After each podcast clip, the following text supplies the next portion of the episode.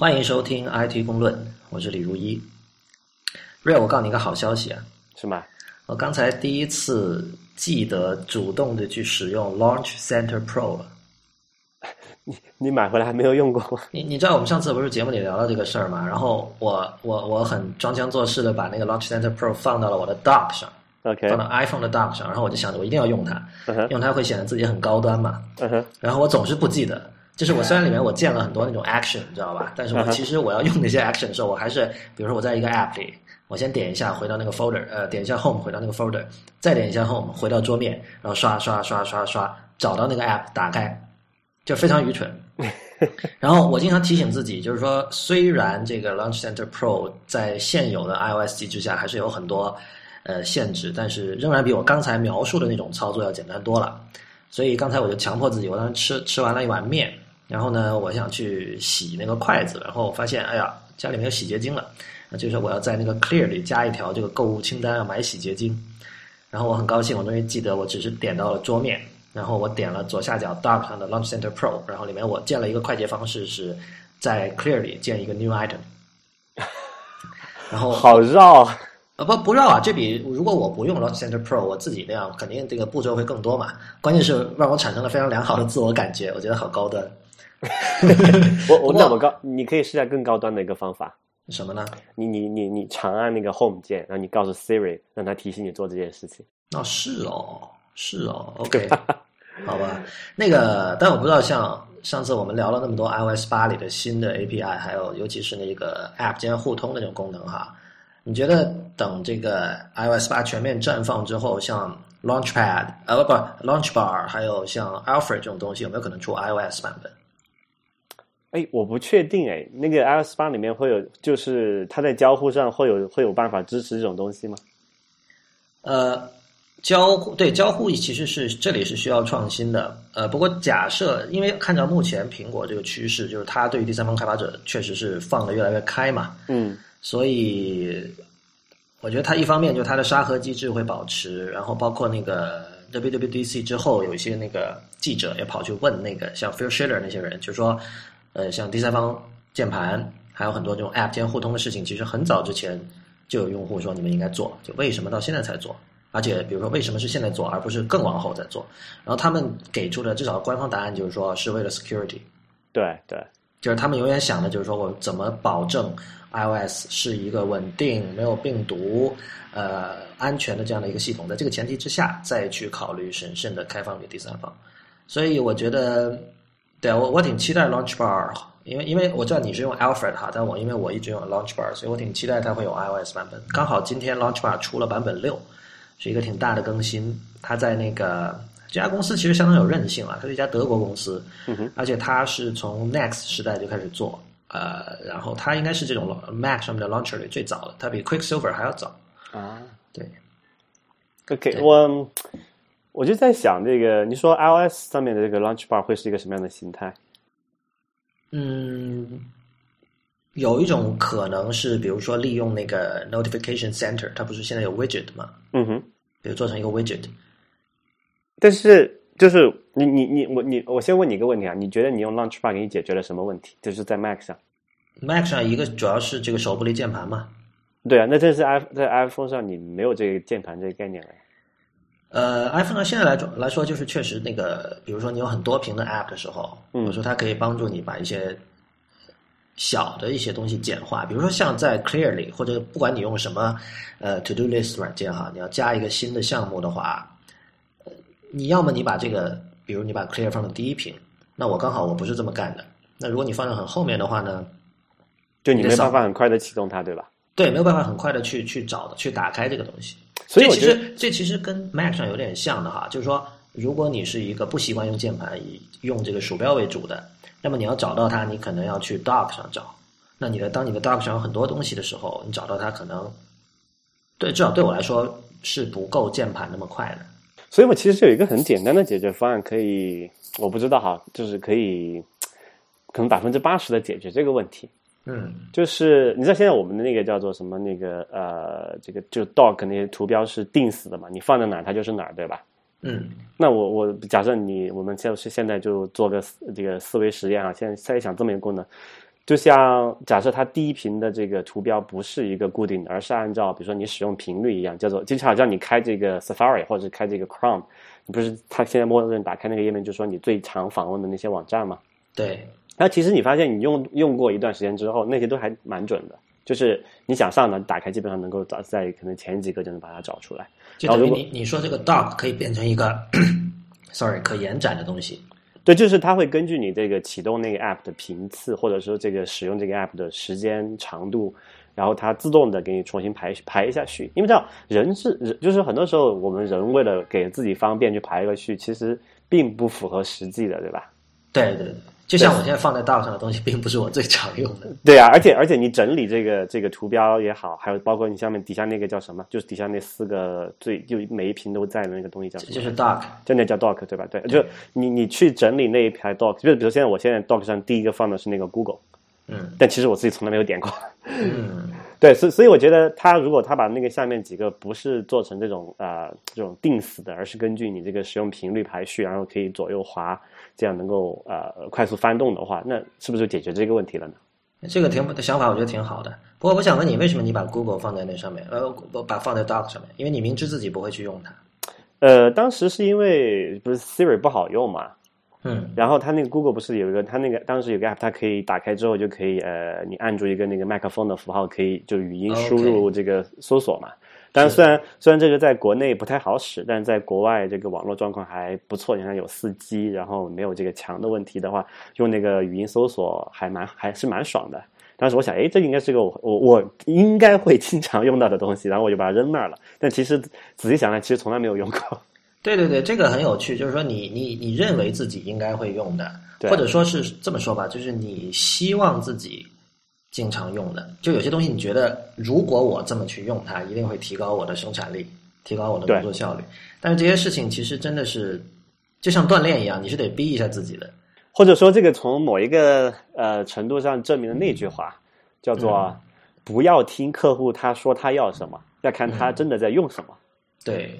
啊，然后我不知道他们会有，哎，安卓上有这种东西吗？应该会有人做这种事情吧？就是那个那个安卓上那那那个 dock 是可以自己替换的，有没有人做成这种根据这个启动或者是使用时间的就启动的频次或者是使用时间的长短，自动排那个最底下那一条的那个那个图标的？哦，这个我不知道哎，或者我们听众里有人知道的话，可以告诉我们。哎，如果如果没有的话，嘿嘿，大家有听众里面产品经理的朋友们可以回去试试。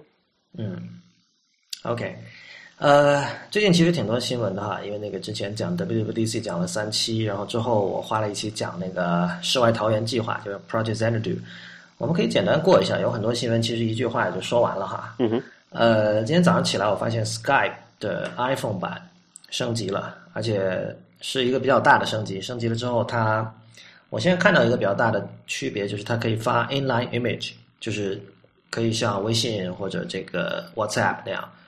图片发过去，对方就直接看到是图片，而不是说有个有个文字链接，说您点这个链接可以看到对方发来的图片。嗯哼。但是这个功能现在是 iPhone 上可以用，然后 iPad 好像还不行，因为 iPad 的 Skype 还没有更新。然后这个 Mac 版的 Skype 我试了也是不行的。没有更新的肯定没有了。但是这种显而易见的功能，他们在多少？这是已经二零一四年了才出，这是。对，因为 Skype 是一个发家于这个个人电脑时代。的一个一个东西，所以它它在其实，在那个后 PC 时代一直动作相对慢吧，而且我不知道跟这个被微软收购是不是有关。然后，但总体来说，我觉得还是好事儿啦。只不过现在你如果从 Skype for iPhone 给这个 Mac 版的 Skype 发这么样一张图片，对方只能看到一个链接，而且这个链接点进去还嗯不是不是特别好用，不知道是有墙还是什么。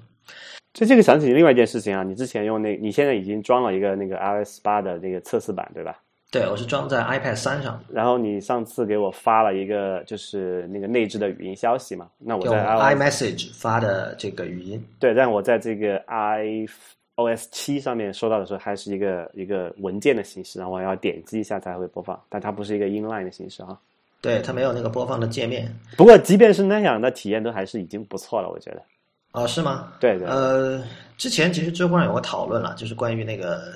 国外有个人写了一篇很长的文章，就是他把那个 iOS 八的这个发送语音的那个 UI 设计大大的夸了一通，然后那个知乎上就有有相关的一个讨论串嘛。我是觉得，呃，它它的一个最大特点，它是把那个，它给了你一个机会，让你在发完之后再重听一遍，就是听有没有说错话啊，或者然后你要往上滑一下才可以发送，对吧？往上滑就直接发送了，啊，就往上滑就是，哎，是是这样吧？往上往上滑是直接发送，但如果你说完之后直接把手指抬起来，那么你手指抬起来那个地方会变成一个 play 的按钮，你再去点它一下就可以重听，就可以 playback。就但是那个时候还是没有发送的，对吧？还是没有发送的。对，这个跟这跟微信刚好是相反的。不，这跟所有东西都是相反的。目前各家里只有 iMessage 有这样的功能，呃，然后曾几何时，在很久以前的时候，WhatsApp 有这个功能，但后来它放弃了。但当时 WhatsApp 其实是，就它为了做到这个功能，其实它的点击次数是非常非常多的。因为你知道 WhatsApp 一直是工程师主政嘛，所以它 设计方面考虑的不是很多。呃。我我当时回答智慧那个问题的时候，我就觉得这件事情其实非常的苹果，因为苹果一向它的这个理念是我把东西做好了再放出来。嗯，它不是那种就是像那个 Facebook 有句话叫做 “move move fast and break things” 嘛。对，这个我把它翻译成“大干快上，摧枯拉朽”，就这样的一种方式。苹果苹果是不愿意这样的，所以我觉得他他把这种理念，呃，你可以说是某种程度上你说强加于。用户就他觉得你用户你发一条语音，你也是一种创作嘛。虽然你不是正儿八经创，但你也是做了个东西出来。对，那你就应该把你的语音说好，要说好好好说，然后对吧？不要说错话，然后确认没有问题了，啪再发送。而且这么理，而且没有背景杂音。嗯，最好背景杂音这是另一回事，这也看你环境了。但我我就我反正我是这么理解这个 UI 设计的，因为因为其实这个你从另一个角度来看哈，你可以说它是违反了苹果一向的简洁的原则的。对，更麻烦了嘛。对，苹果一向就是说有些功能你可以不需要的，我根本干脆就不做了。那反正你也你也这样你也省了你去想，对吧？对。OK，然后那个在下下周吧，就会有那个 Google I/O。就是 Google 的开发者大会，然后今天的消息就是这两天的消息吧，有两个，一个是他们会推出一套叫 Google Fit 的东西，其实基本上就跟今年 W WWDC 发的那个 Health Kit 是类似的。不是还有说要发一个叫做什么 Nearby 吗？Nearby 这个我没听到。Nearby 就是类似感，就看他的介绍，这个是一个流出来的消息啊，具体也没有看到正式的官方的介绍啊，但感觉就是跟那种就 Handoff 是有点类似的东西。嗯，OK，对，就反正每年都是这样子。然后苹果先开一个 WWDC，然后那个 Google I/O 紧随其后，发现他们哎怎么做的是差不多的事情。然后 Google I/O 今年还有一个叫 Quantum Paper 的东西，就是相当于他们出的一套新的这种设计原则。呃，按照 Google 的说法，他们是想统一这个 Web、Android 还有 iOS，就是 Google 的产品在这三个平台上的这种界面的设计，让用户体验。这是给开发者用的一个指导指导吗？还是？呃，因为现在这个东西还是大家的猜测。然后我觉得出来了之后，它应该是先把它自己的那些 App 翻新，包括 Web 版，包括它的 iOS 版。然后同时，它应该也会出一个文本的说明，就像现在的我我被我们称之为 Android Design 的那个东西啊。其实这是一个很糟糕的名字，就是，但其实 And 现在我们说的 Android Design 就相当于苹果的那个 iOS Human Interface Guidelines，对吧？对对。所以我觉得当时到时候他们也会出一个这样的东西，唉，只是可惜不会有太多人遵守吧。对，因为这个社群一向就是怎么说啊，三不管地带，就是他没法管，没法管。你比如说，你说像特别你说对于国内的这个呃安卓用户来讲，各大厂商都是自己定自自己玩自己的，谁管你 Google 怎么样？嗯，但反正这也是一个怎么说？如果你关心关心这个 UI 设计界的趋势的话，这是一个值得关注的事情。然后还有一件事情跟中国用户没什么关系，但跟 Real 你应该有关系，就是 Amazon Prime 的用户现在可以享受他们的那个音乐流媒体服务了，叫做 Amazon Music。呃，它其实是把亚马逊所有的跟音乐相关的东西都统合到了这个 Amazon Music 这个名字下面，就包括以前它有那个它自己也有卖 MP3 嘛，在亚马逊上，对，然后有 Cloud Player 乱七八糟，你还可以自己往自己的亚马逊这个网盘去传你的音乐，然后现在就是说。出了这个 Amazon Music 的话，你就可以像像 Spotify、像 Beats Music 那样去做这种点播。那然后，但它它这个好处就是说，它本身你因为你已经是 Prime 用户了嘛，一年九十九美元你已经在付了，对，那么你不需要付出任何额外的成本，你就可以享受这个服务。但与此同时呢，我看到那个 BuzzFeed 的报道是说，它六个月以内的新歌是没有的。对，这跟那个 Netflix 上最近一两年的电影是没有的一样啊，就是这种打包的比较便宜的这种呃叫做什么点播服务吧。对，肯定是新内容都是没有这个授权的问题，始终是绕不过去的。就内容方还是 hold 着，就不肯发。对啊，你这个什么新电影、新歌，你都是要先自己先赚一票大的，然后之后上卖一轮，然后唱片 CD 卖一轮。呃，它是这么，就是先卖电影院嘛，然后就电影的话哈，电先上电影院，再上这个 DVD，嗯，呃，那个叫叫蓝光嘛，然后再上那个什么 iTunes，然后最后就老的不能。再老了就没多少人再看了，再上那种卖给那 Netflix 打包嘛。嗯，OK，对，这个是 Amazon Music。然后还有一件挺搞笑的事，说美国政府会在六月二十七号去拍卖，有一个十二小时的拍卖。嗯哼，他拍卖的东西是那个之前我们在谈比特币的时候说过，就是当时他们去。罚没了一批有个叫丝绸之路的组织，就是那个是一个地下贩毒啊，还是什么样的一个非法组织？他们用比特币进行交易，然后当时他们把呃丝绸之路的很多很多大量的比特币都罚没了，现在他要拍卖这批东西。呃，到时候大家可以去买，现在比特币价格比较便宜了，对 对对，比以前比以前便宜多了，但可能不知道大家有什么套现的、出手的，还是烂在手上了。是的。还有一个消息是今天传出来的，就是那个 Elon Musk，就是呃 Tesla 的 CEO，他写了一篇博客，其实就一篇新闻稿，就是他宣布这个 Tesla 会把自己跟电动车相关的所有的专利都放弃。对，换言之，就是一种类似开源的行为。然后他在这一篇文章里就是说，呃。他觉得我们的敌人，很多人觉得我们的敌人是其他那些做，就我们的竞争对手是其他那些做电动车车的厂商，但他觉得不是，就是简单来说，他觉得现在电动车的市场还非常的小。对。然后呢，他更希望看到的是，就是说，他他他认为他现在竞争对手是那些做非电动车的厂商，就现在现在百分之九十九的人还在买非电动车，那么 Tesla 的目标其实是让这些人变成买电动车的。对。呃，这件事情我其实这次回国啊，我感受还特别深刻哈。比如我家乡这边是一个呃西南地区的什么，我之前讲过了，三线小城、小县城哈。呃，可能前几年的时候觉得这边开个车停车还挺方便的，也不是太多。呃，这今年回来一看，哇！怎么全是到路边全是车，已经没有办法开了。就是，嗯，就确实确实有很多很多这种呃汽油车。而且我最近回头回国回国，因为我其实已经有十几年不看这个就是电视啊，传统这个电视节目了。然后最近留意了一下，他们看就是我家人他们在看电视的时候，就是电视上充斥的这种，就是大概区价格范围就是十万左右这种这种这种区间的这种普通的私人轿车的广告，真是铺天盖地啊。嗯。啊，这个让我感触非常深刻。真是车在中国确实已经非常流行起来了，而这个电动车其实你是看不到影子。唯一我之前是在深圳看到过，因为深圳有一家这个叫啊比亚迪的这个传统是以做电池起家的企业嘛，他们做了很多这个电动出租车。对啊，这个是我可能在国内唯一见到的这个电动车呃比较呃普及的一个例子吧。但是深圳深圳那个挺赞的，就是它我坐过啊，就是确实感觉挺体验怎体验怎么样？就很安静，就其实跟你坐电动车的体验都一样的吧，就是很安静，然后你不觉得它启动了它就启动了这样的。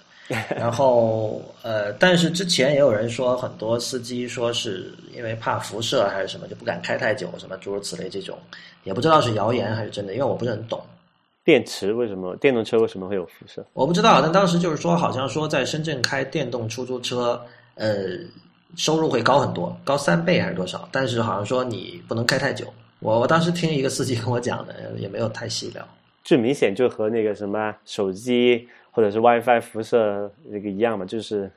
对，但你知道吗？手机有辐射这一点事情，这件事情是经过了多少年之后才被辟谣的。但现在我不觉得已经辟谣了。现在我觉得大多数人还是这样。比如说，比如说我跟我老，因为我老婆她每天睡觉的时候，她会把那个手机调成，都不是飞行模式啊，是直接叫呃叫什么关机。嗯。呃呃不是，那是调不有个那个叫什么呃勿打扰模式嘛？然后他直接调成飞行模式，就关闭了这个手呃这个三 G 信号和这个 WiFi 信号嘛。我说你这没必要，你直接怕打扰的话，你直接调成那个。他说他说有辐射，然后我给他解释不清楚这件事情，你就是就反正就是不信。所以，所以我觉得，呃，之前我在嗯是果壳吧，他们在做一个有一篇翻译了一篇文章讲到这件事情哈，就是说可能在呃现在很多未来的十几二十年里面，呃，如果科学界不再去做媒体做公关的话，那这个社会可能就完蛋了，因为这个叫做什么反就反制吧，这个叫嗯，这个这个这个潮流真是实在是呃波涛汹涌啊。您现在收听的节目是 IT 公论，那 Real 我们就直接进入今天的正题吧。呃，你有没有用过一个叫 MetaFilter 的网站？呃，之前其实没有听说过，但是因为最近它呃爆出一些事情嘛，然后我去用了一下，觉得嗯，感觉挺奇怪的一个网站。对我之前也从来没有，我没有用过，而且我也没听说过。然后我就算我打开了这个网站 MetaFilter，M E T A F I L T E R 点 com。我也不觉得我以前上过，就是这个界面是完全不认识的。呃，那最近的事情其实就是我们看到这个 MetaFilter 的创始人叫这个 Matt Hoy，他在 Medium 上写了一篇文章，还挺长的。那么简单来讲，就是说他讲了一下 MetaFilter 的历史，然后是说在二零一三年开始，因为 MetaFilter 一直是一个免费的一个，其实就是一个。他们自己称自己为 community weblog，就是是一个博客，但它是由社区一起来写的。那么它其实分好多部分了，它有一个叫 Ask MetaFilter，那其实就是一个问答站。然后另外一部分也像是，就有点像现在的 Reddit 吧，就有人抛出一个话题，然后下面有一堆像以评论的格式那样出现的讨论。对，然后如果这个听众朋友们不太清楚这两个是什么概念呢？我觉得国内有一个很好的呃对比的例子，就是百度知道。就百度知道是相当于 Ask MetaFilter，对对对，是就在产品形态上是比较接近的一个吧，就国内用户可能比较熟悉的一个产一个产品。嗯，所以呃，它出了什么问题呢？就它在二零一三年开始，他发现自己在 Google 搜索引擎的排名下降的很厉害。然后，因为它一直是靠 Google 的 AdSense 来来盈利的，AdSense 是它主要的这个收入来源哈。然后从一三年开始，它由于流量的急剧下降，因为它给了一张图嘛，你可以看到那个那个线条，二零一三年有一个有一个有一个低谷，然后之后就一直再没有几乎没有再起来过，所以结果到了最近，他不得不开始裁员，就是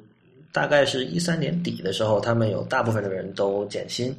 然后也在换了这个主机托管，就尽量在这个服务器和流量费上，对，尽量的去也节省这种硬件上的成本。但是呢，现在觉得还是撑不下去了，就他们觉得如果不行的话，可能七月份就要关站了。然后这是这为什么会是一件事儿，你知道吧？就是你像我们俩都没上过这个站，然后我相信国内用这个站的人是很少的。但是我们后来了解了一下，就是这是在在英文世界或者说至少在美国吧，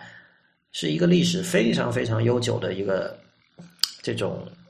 一一个一个网站，就是而且它是以讨论质量高著称的。然后，但是 Real 你我我不知道你第一次看这个站友，你刚才说有一些奇怪的感觉是什么感觉？嗯，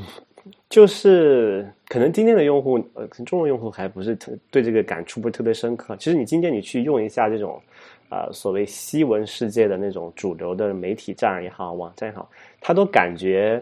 叫什么设计感比较强，然后你觉得它挺现代的，然后你跑去这个这个起码你说你去 MetaFilter 或者是这个 Ask dot MetaFilter dot com 这个网站上一看，你一眼就觉得哎呀，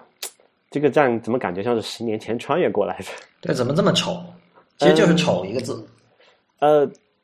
对，呃，我我我都不好说它是。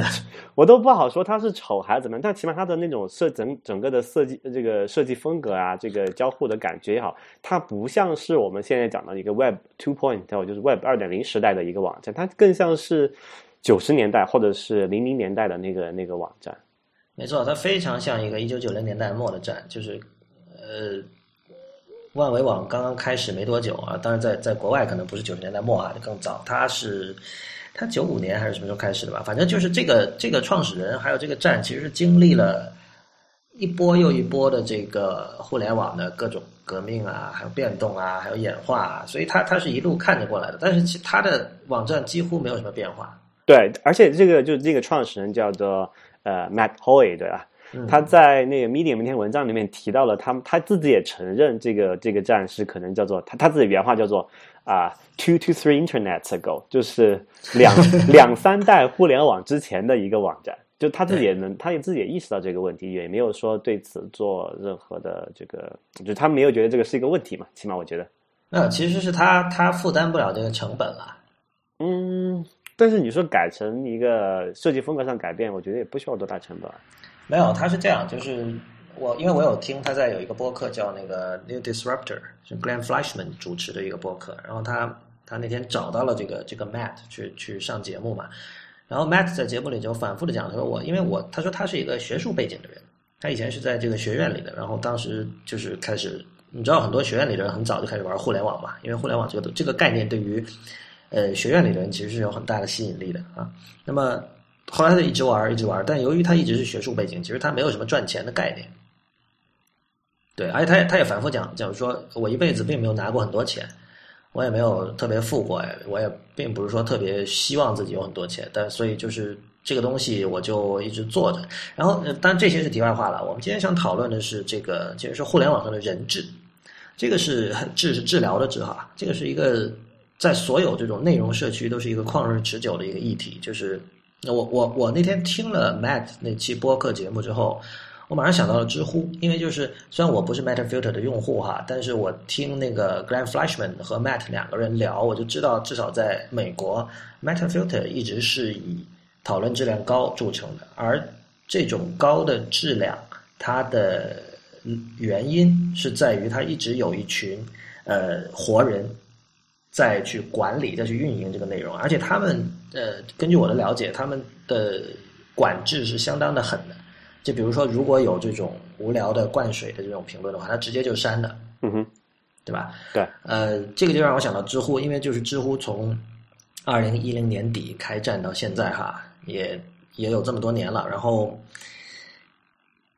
呃，大家我觉得至少两年前就开始讨论这个问题，就是说知乎开放注册，然后有一批所谓的打引号低质量用户涌了进来，导致知乎越来越水了。我们怎么办？我们拯救它，怎么拯救它？然后另一边呢，还有一派声音是说，嗯，知乎人质太厉害，就是呃，因为知乎是一个强运营嘛，所谓的对，所谓强运营，就知乎是有一个是一个有相当多的程序员和产品经理在上面混的一个社区。那么这一波人里有相当大比例的人是相信说，我们应该靠呃制度，我们应该靠算法来使得好的内容浮现出来，而不是靠这种。在他们看来，这种简单粗暴的方式，就是删帖或者封号，或者采用这种呃模糊的这种管理机制、模糊的这种运营的这种规则。因为知知乎前后也推出了一些这种社区的这种怎么说行为准则一类的东西。然后呃，这些准则一直也有很多人批评，就是说，第一，它很多它很多行文是非常模糊的，而且就是你可以去任意的解释的。另外就是说，他们觉得知乎在搞人质，但在搞人质的同时呢，呃，并不公平，对吧？比如说，对于这个所谓的大号有偏袒啊，诸如此类的问题。所以我我我当时我就我把 Meta Filter，虽然这两个站，这两个站之间隔了两三个互联网，按你的话说，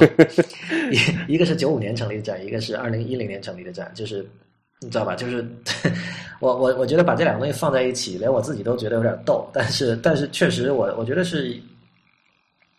我就很想跟你谈一下这个事儿。就是我不知道你怎么看这个关于人质和那个什么的问题。我我自己的看法是，我觉得这种 moderation 或者说这种内容运营，呃，完全没有人质是是没有办法是很难搞的。对你这个。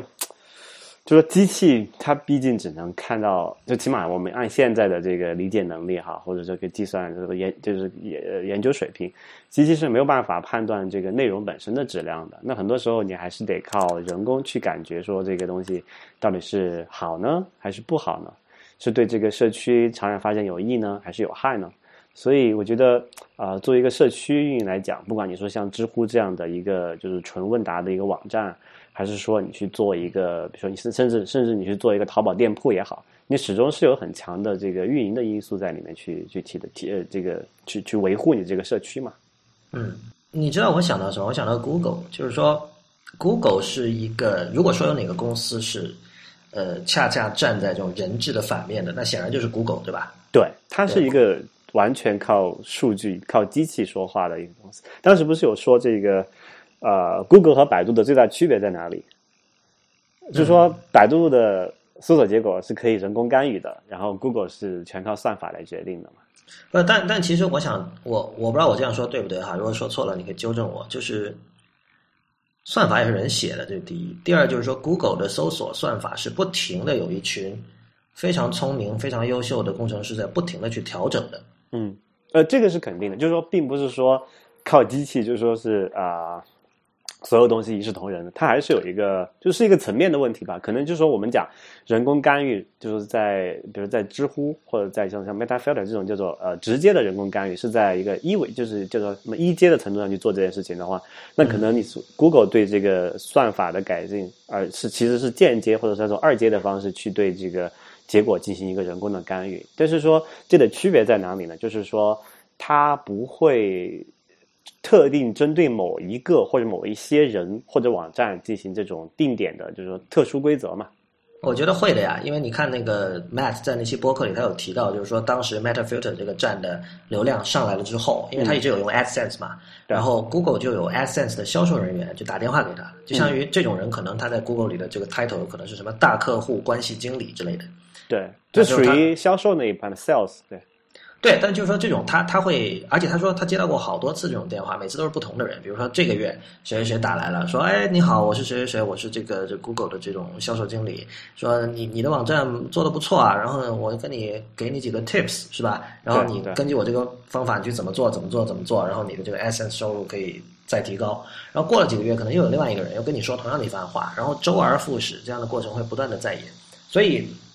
你你说像 Google 这样的公司已经是相当反人质的了，但是其中像这些东西，我觉得这是 Google 在对外宣传的时候不会去强不会去强调的一种东西，但并不代表它不存在。这里有两个层面，可能要分开来讨论一下哈，就说这个我们讲那个对这个人质的结果的概念，首先就。呃，一一方方一方面是讲的说，就这个算法对这个搜索结果的这个排序嘛，这是一方面。然后另外你讲，你刚才讲的那个事情，其实是作为 Google 的销售代表，或者说对国内的例子就是百度的销售代表，他会告诉你去做，你去做一些什么样的事情。其实他是帮助你在做 SEO 嘛，你可以这么理解。嗯，然后就说，就从尽可能符合这个，比如他们自己公司内部的这个审核机制或者流程的情况下去帮助你做。这个啊，做一些优化，然后使得你的收入可以提高。当然，Google 随着同样它是分成的嘛，所以 Google 的收入也可以做一些提高。然后它同时它也自己完完成它自己的这个业绩指标嘛。所以我觉得这个是啊没有问题的，因为最终结果就只要你是符合这个叫什么他们的这个规范的话，其实叫做多赢的嘛。你要对用户可能也来说也好一些，你可以呃更快的发现你自己要找的内容。然后对这个使用这个 Google AdSense 的这个站方，你可以提高你自己的收入。然后最终对 Google 来讲，它是也可以可以提高它自己本身的一个收入。所以我觉得这个这个是没有问题的。那么有问题的是哪哪一种呢？就是通过一些叫做呃不道德或者是这种反竞争的一些方法去做到一些事情。这个有一个例子，就是说呃之前前一段时间我看了一篇报道，是这个美国的这个叫做。啊，食品药品监督局，呃，FDA 嘛，他们去等于是做了一个叫做这个操作，去，呃，去去找了这么一个，你你不能叫他犯罪分子，但是是是说游走在一个比较灰色地带的这么人，他去让他去跟那个 Google 的销售代表联系，然后去把一些叫做销售这种。呃，违禁药品啊，或者是假冒，也不叫，就是假违禁药品吧，在在 Google 上销售，因为这个东西是有严格管控的嘛。但是，呃，那个，因为如果 Google 你是作为 Google 的销售代表，你知道这个公司内部的这个审核流程是怎么样子，你可以其实做一些迂回，让这种违禁药品是可以通过某种方式上到这个 Google 搜索的这个呃结果上去的。然后他们就这等于是这样是去钓鱼嘛，去钓到一些这个 Google 内部的问题，而 Google 为此还赔了钱。啊，这个这这种事情在。呃，美国当然是一个比较呃大的一件事情，但是在国内我们都知道，这个基本上就是所谓业界业界常态哈。嗯，啊，这就是说，这就是说，通通过一些不太道德的方法去做这件事情，当然这里就可能有一个这个比较呃人质的因素去判断说哪种是好的 SEO，哪种是不好的 SEO。嗯，我我是觉得就是其实算法无非是制定一种规则嘛，对吧？那么。有规则，自然就有人钻规则的漏洞。所以你知道，这种 SEO 本身是一个巨大的产业，然后有很多人通过这个呃找 SEO 的漏洞或者去利用 SEO 的规则赚了很多很多钱。然后，当然他们就是给我感觉这样的人，往往他就是他在呃赚钱的途中，他身后留下了一堆垃圾，就是那堆垃圾站点，叫做 link farm。对，content form、link form，然后就是有一堆呃去找，比如说当当季最热的 AdSense 关键字是什么，然后噼里啪啦写一堆，就是不能称之为文章的文章，然后就是去为了套那个关键词，然后这样会导致他的这个他的 AdSense 收入非常的高，就是这样做的人是有很多。那么肯定就是 Google 那边得针对这样的行为，有活人来重新去调整那个算法，来去。去把这些人给灭掉，对吧？对，这个其实也是为什么这个叫做呃 Meta Filter 它会就是会被这个排名搞得很低的原因，就是去年就是二零一三年的时候，Google 为了解决这些就刚才你讲的那些叫我们这个叫做专业名词的 Link Farm、Content Farm 这种东西，就是他们这种这种网站就什么内容没有，全是关键词或者一些外联。然后通过这种方式来提高他们某需要的网站的这个在 Google 里面排名嘛，这种方式去做 SEO。然后 Google 它去年做了一个叫做代号叫 Panda，就是熊猫的一个调算法调整，就专门为了解决这种呃这种类似的这种 Link Farm 的问题。然后非常不幸的，这个 Meta Filter 这种好网站也可能因为这个算法调整中招了。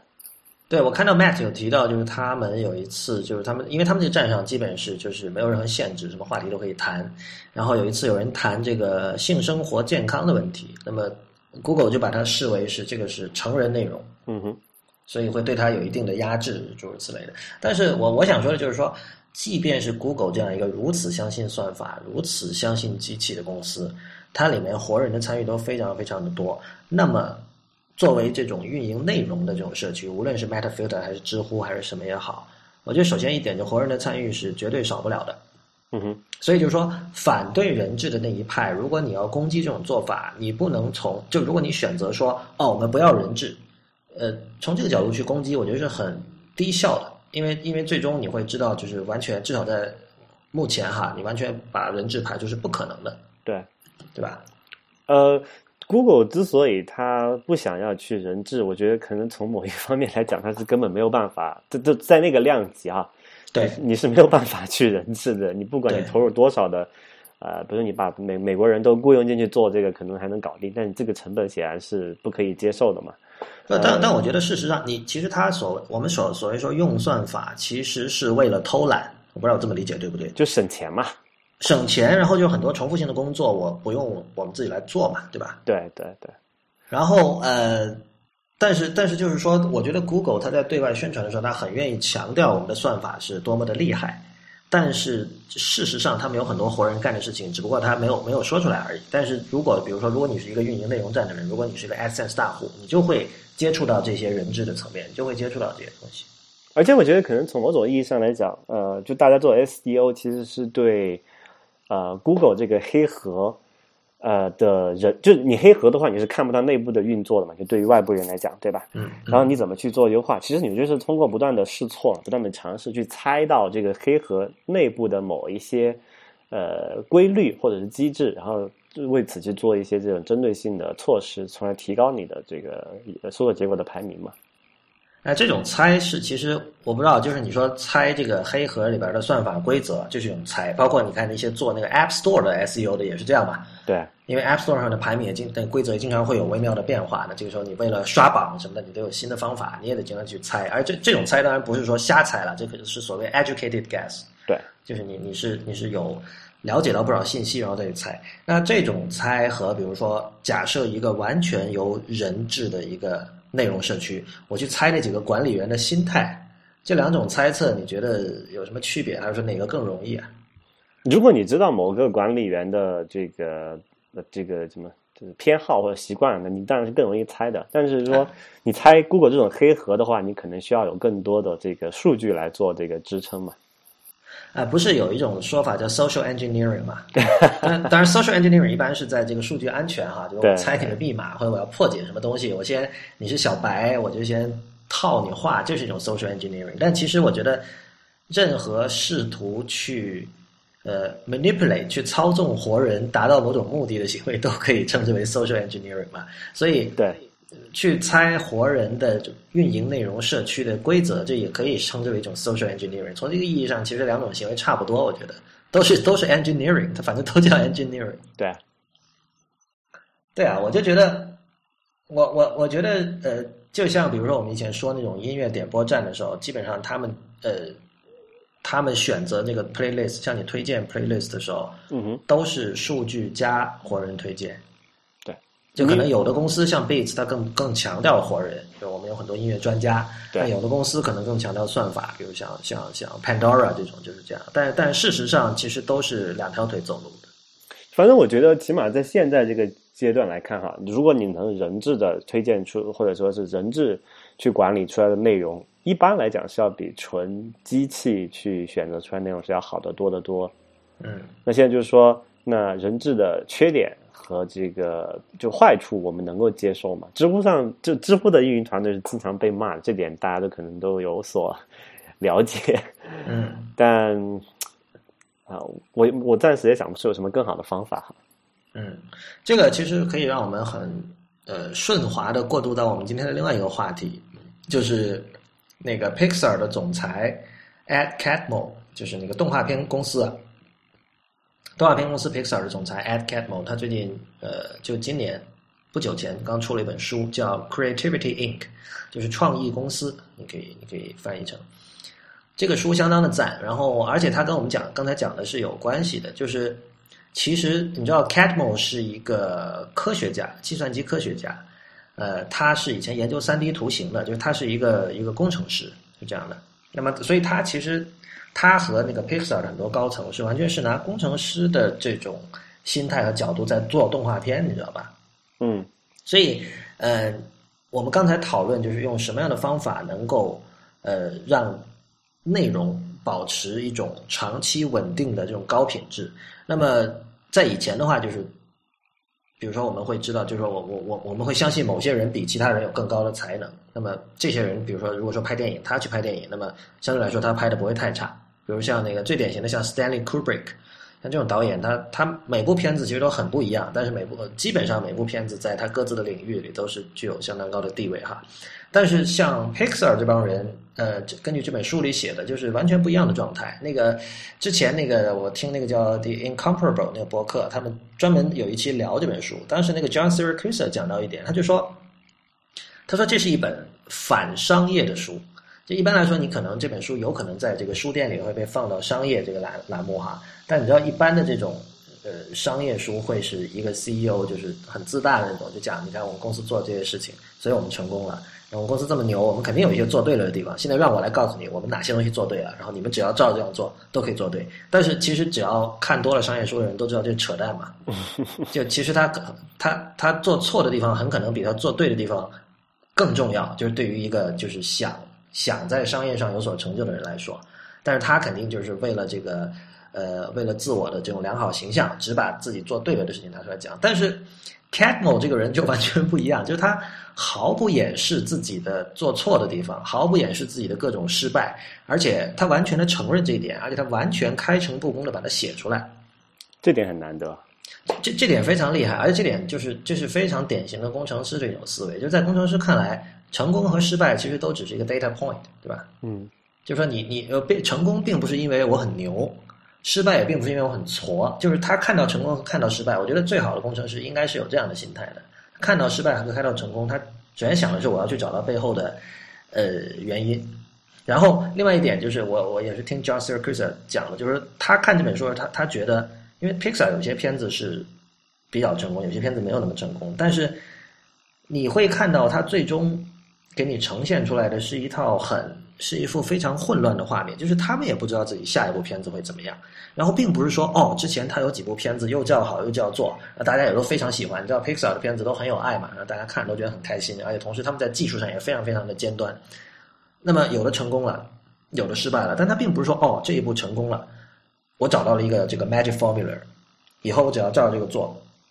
一定可以继续成功。完全不是这样，他们永远是如履薄冰的一种心态，你知道吧？我觉得这个可能创意产业的话都有这个问题吧，就是说，呃，就或者这么讲，假设成功是可以复制的话，那么创意产业可能他们都自己都不清楚自己成功到底在哪里。呃，可复制的成功在创意产业里其实有一个名字，就是所谓的类型作品。嗯哼，比如说类型小说，呃，就是说，比如说，如果是类型电影的话，这些电影它基本套路都比较一致嘛，然后它的这个情节的设定，然后角色的设计，包括这个摄影的风格，乱七八糟都是比较一致的。比如说像黑色电影 （film noir） 就是一个典型的例子。嗯一般就是女主角一定是红颜祸水，呃，男主角一定是侦探，那种冷面。非常酷的那种人，但是那个女主角对他爱的不行，但最后这个因为这个女主角的原因，这个男主角死掉了。然后基本都是黑白的片子，然后里面人都抽很多烟，乱七八糟的。就这这是套路，就是其实这个这个有点像你你刚你刚才说的，就是可以复制的成功。当然这不是每次都成功，但它至少就有这么一个套路，它可以去，它不是完全从零开始。这点其实你如果你回头看那个叫叫皮克斯吧，Pixar 它的这个电影的话，它其实也有类似的。原因就是类似的感觉在里面嘛，你就可以回头看，你就是如果你看一部动画片、动画电影，你可以一眼看出这个是不是 Pixar 做做的，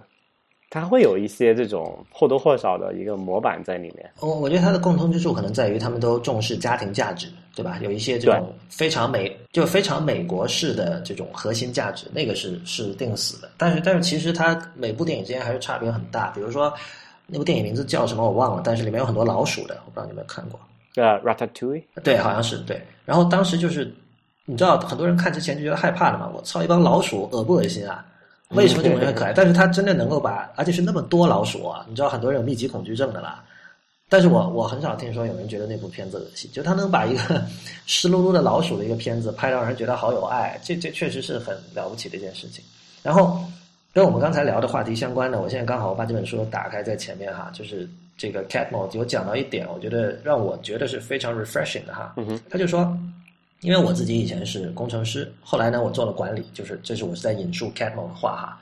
那么他转了管理之后，他要想的就是如何激励手下的这一帮非常有才能、非常聪明的人，不断的呃保持一种有激情的态度，然后去不断的生产出好作品。他经常想这个问题，然后呢他说了这么一句话，他说。我们一开始有一个假设，就是假设我们公司的人一定都是才华横溢，而且他们愿意为公司贡献这么一批人。然后呢，同时我们也接受，就是说，虽然这并不是我们的本意，但是我们的公司对他们的这种才华啊造成了一种抑制。我们我们钳制了他们的才华啊，而且这是也在很多就是我们平时可能看不见的无数这种小的地方，我们。我们限制了他的才华，那么，所以作为管理者，我们的工作是什么呢？我们就要找到这些限制，找到这些小的地方，知道是哪些东西限制了这些人的激情，限制了人才华，我们尝试把这些东西给解决掉。啊，所以我我觉得这这一段话，就在我看来，这个是听起来是非常这工程师思维的一种一种处理方式吧。管理本来也是一个工程吧。对对对，就所以他是从这个角度去做，我觉得还其实蛮好的。其实，如果从这个角度来看，那国内的很多企业或者说政府来讲，在管理上面，那基本上属于不及格。那我我觉得，当然我我其实很少看这种企业管理的书哈。那刚才那段话，我为什么觉得 refreshing？就是他做了一个假设，说公司是错的，对吧？嗯，他他的假设是员工是很牛的，但是。很不幸，他们被我们聚到了一起，然后，然后我们我们做了很多错事。这个，这个，我觉得这有点那种，你知道，有的很多宗教是有这样的假设嘛，人都是有罪的，你知道吧？所以我们是在赎罪嘛，大家都是有罪的。那就是这这这点，我觉得很有意思。就是说，我们作为公司的管理者，我们错了，我们现在要改错，然后把下面这帮人的这个这个创造力解放出来。其实，你你你从现实角度上，我觉得他这个假设还真的是蛮对的，哎。嗯，就是说，呃，就任何所谓的就是三三个人或者几个人以上的组组成这么一个叫做机构之后，都会有那种所谓的叫做什么叫不也不叫大企业病吧，小企业病，企业病，好了。呃，就是因为人是人是很糟糕的一种东西嘛。对你，你你会有，就是人作为个体来讲，他可能说，哎，有很多潜力，他可以，你只要把它放到一个合适的环境里面，他总能就说什么是金子哪里都会发光，对吧？那现在他就是说，那如果我们把这么多人、这么多牛逼的人聚在一起之后，他们就会因为各种各样的什么，我们国内叫做体制的这种东西，然后就说规章制度啊，或者说这个什么办公室政治啊这种各种各样的原因，去消磨掉他们的才华和这个创造力嘛。对，那你作为管理者，特别是这种创意类型的公司，你你就是完全完完全全依赖于这个你的员工的创造力，而不是说因为你的这个什么呃，你老板的和谁的谁的私人关系很好。呃，就像那种创意类型的企业，你必须要完完全全的去发挥你员工的这个才智，你才可能在市场上啊能够立足嘛。那那你能你能做的所有的事情，无非就是竭尽全力去释放你的员工的潜力，而不是阻碍他们啊发就是叫表现自己嘛。对，但你知道，就是说释放员工潜力这个话很空嘛，就是你光这么说，其实没有人知道该怎么做。然后其实。这在我看来，Catmo 它这个刚才的那个说法，会让你觉得哦，这是一个可执行的东西，就有点像你知道所有那种 GTD 的那种就，是说你要把项目分解成一个个小的步骤，然后每个步骤就只有一步，然后让你觉得每个步骤看起来很简单，哦，噼里啪啦一个把它都做了，哎，最后这个整个项目就完成了，对吧？我觉得，我觉，我觉得这个是他的他的这段话的一个启示吧，而且。如你所说哈，现在这个 creativity 创意经济非常火的一个词，就我相信各种老板都希望要自己要有创意啊，这个要那个的。但是我我不知道他们是不是能够看得懂这本书，因为这本书里其实我觉得这个完全不意外了，就是 Pixar 那帮人都是一帮非常有童心的人，嗯哼，就这个是很明显的。然后还有这个书里有一个可以说是意外收获吧，就是他的拔，就是 afterwards 那一部分，前面讲的当然都是这个 Pixar 自己的事情了。Afterwards 是专讲乔布斯的那本叫那个 The Steve We Know，那么他说的是，因为他觉得就是他看过的所有关于乔布斯的书，包括 Walter Isaacson 的那本都不够好。他觉得就是大家总是喜欢讲他这个人脾气很古怪，经常在电梯里吵人，然后这个经常抢 credit 是吧？各种各样这种性格中的这种缺陷，因为这这种缺陷写出来大家愿意看嘛，大家愿意去传播嘛。这个酒局上、饭桌上大家可以聊，但是呃。Catmo 自称，他说：“他说他跟乔布斯一起紧密工作了有二十五年以上。他说可能比世界上任何人都长。然后他就有观察乔布斯从年轻一直到最后，就是他跟乔布斯最后一次通电话是他去世前大概六个星期吧。就是他这么长的时间观察下来，他觉得乔布斯本身的变化是非常非常明显的。然后他觉得这个变化一部分是因为他结婚了，有了孩子，但另一部分恰恰是因为 Pixar。”对啊，这里要交交代一下背景啊，就是 Pixar 其实是在是乔布斯从那个 Disney 手上买回来的吧？哎，是迪士尼，不是那个 Lucasfilm，乔呃乔治卢卡斯那个电影公司那里买下来的一个动画部门。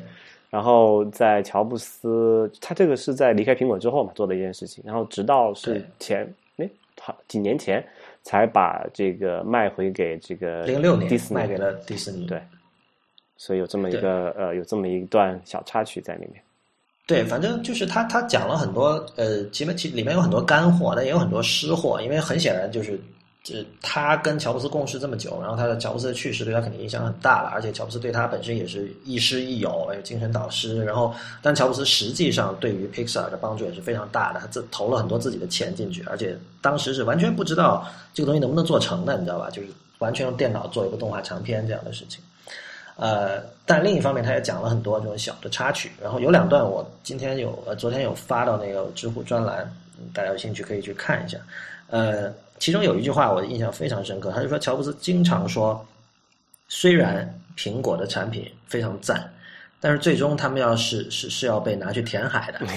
数码垃圾嘛，你知道吧？你像我家还有第一代的 iPhone，但是我现在也不知道它能拿来它来干什么。我就放在那儿，然后朋友来了，看到哦，你有第一代 iPhone 啊，好高端，我最多就满足一点这种可怜的虚荣心。